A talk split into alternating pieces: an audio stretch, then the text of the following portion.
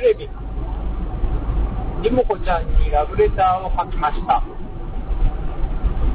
こんにちは、りもこちゃん。僕はりもこちゃんのことが大好きです。もしも彼女になってくれるのであれば、お返事ください。待ってます。テレビ。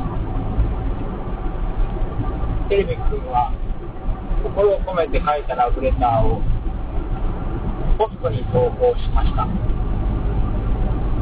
返事が来ますように。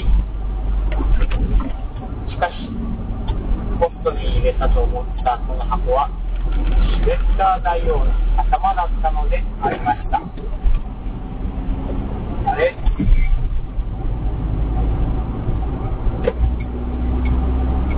来る日も来る日も、返事が来ない。テレビ君は、悲しいなぁ、と